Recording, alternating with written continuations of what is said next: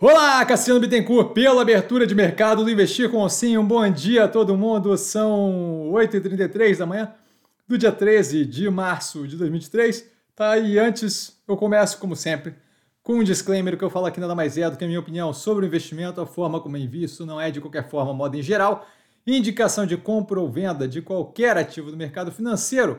Isso dito, a gente passa ao fechamento de sexta-feira passada, tá um dia de baixo volume e bem volátil, vários ativos do portfólio oscilando forte, tá? Via com queda mais agressiva, fechando negativo em 6,19%. Isso após várias pontadas mais negativas, não vejo como colocado na análise racional. Ocean Pact com a maior subida, 5,42%, ainda muito longe de um preço que eu considero consideravelmente, vagamente mais é, racional, tá? Ambas com resultados já analisados no canal com outras operações, inclusive, tá? Então, várias análises feitas no final de semana, as duas ali da Via e da Ocean Pact, bem densas para a galera que ainda não viu. Tá? Acontecimentos, a CBC anunciando acordo com debenturistas, reestruturando a dívida, tá? Valor aí de 900 milhões. A gente tem o IPCA subindo mais do que esperado, 0,84% versus 0,78% do esperado. Nada que eu acho que chame muita atenção, mas é aquela história de justamente acompanhar quão consistente é o arrefecimento da, da inflação, tá? nesse caso aqui é uma pontada na direção contrária. A DASA de laboratórios analisando a possibilidade de fazer um follow-on, então a captação privada. Payroll dos Estados Unidos, o, criação de emprego, mostrando a criação de 311 mil empregos em fevereiro, a expectativa é de 205 mil, então consideravelmente acima. Ainda assim, o desemprego fica em 3,6% versus 3,4% esperado. Então a gente tem é, uma aceleração ali na criação de empregos, porém, entretanto, todavia, uma redução, é, um leve pior ali no desemprego, que reduz ali o nível de pressão da coisa. Tá? A mídia estatal chinesa falando em controlar preço do minério, o que pode vir a ser mais um fator ali para o arrefecimento do preço do iron ore, do, do minério de ferro.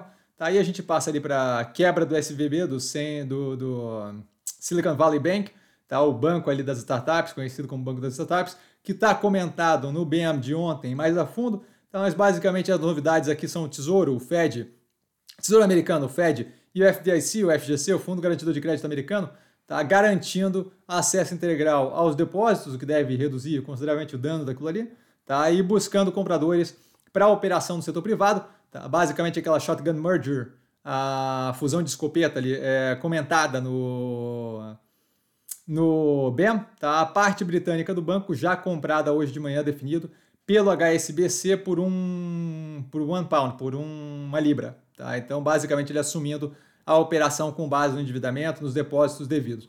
Tá? Os reguladores fechando também o Signature Bank, que é vinculado a cripto, tá? para evitar justamente contágio e risco sistêmico. Não vejo isso daqui como um grande problema. Acho que tem aí um burburinho muito grande em cima de uma coisa que está é, tá mais do que controlada ali pela, pelos reguladores americanos e instituições americanas.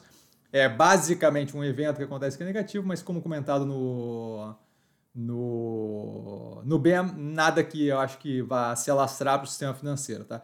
O Haddad dizendo não concordar com Lara Rezende, tá? na questão ali da proxy do MMT, do Modern Monetary Theory, o que eu acho bem positivo é um direcionamento ali da Haddad desvinculando ainda mais um pouco da, do direcionamento todo é, da galera mais heterodoxa no que tange economia, que claramente não funciona, é, isso é, é, mostra um direcionamento dele mais vinculado com a realidade do que com o mundo, a terra encantada de Nárnia, onde vive hoje em dia o André Lara, o Lara Rezende, não sei se é André o primeiro nome. Resultados! A gente tem assim a antiga Cirela Commercial Properties, é, com receita líquida com queda de 94,3% year on year, o EBIT ajustado com queda de 35,2% year on year, a margem vai a 47,9% versus 57,2% no mesmo período no passado. FFO, Funds from Operations, a fluxo de caixa aqui para esse tipo de operação, com uma queda de 13,1% year on year, o lucro líquido com queda de 55,7% year on year. E os ativos que eu estou observando mais de perto com base no fechamento do sexta-feira passada, lembrando que a gente teve movimentos da semana comentando mais a fundo cada um dos ativos descontados liberado ontem, né? Aqui BR Partners via e Fleury. E dúvida? Dúvida eu tô sempre no Instagram, arroba vestir com sim. Só ir lá falar comigo, eu não trago a pessoa amada, mas estou sempre lá tirando dúvida. E vale lembrar que quem aprende a pensar bolsa opera com o mero detalhe. Um grande beijo a todo mundo e vamos embora que tem mercado. Tá? Lembrando, hoje começa a ser é, o fechamento da bolsa a partir das 5, não mais às 6, tá? Volta ali o horário normal. E às 8 da noite temos a live até às 10. Valeu, galera. Beijão!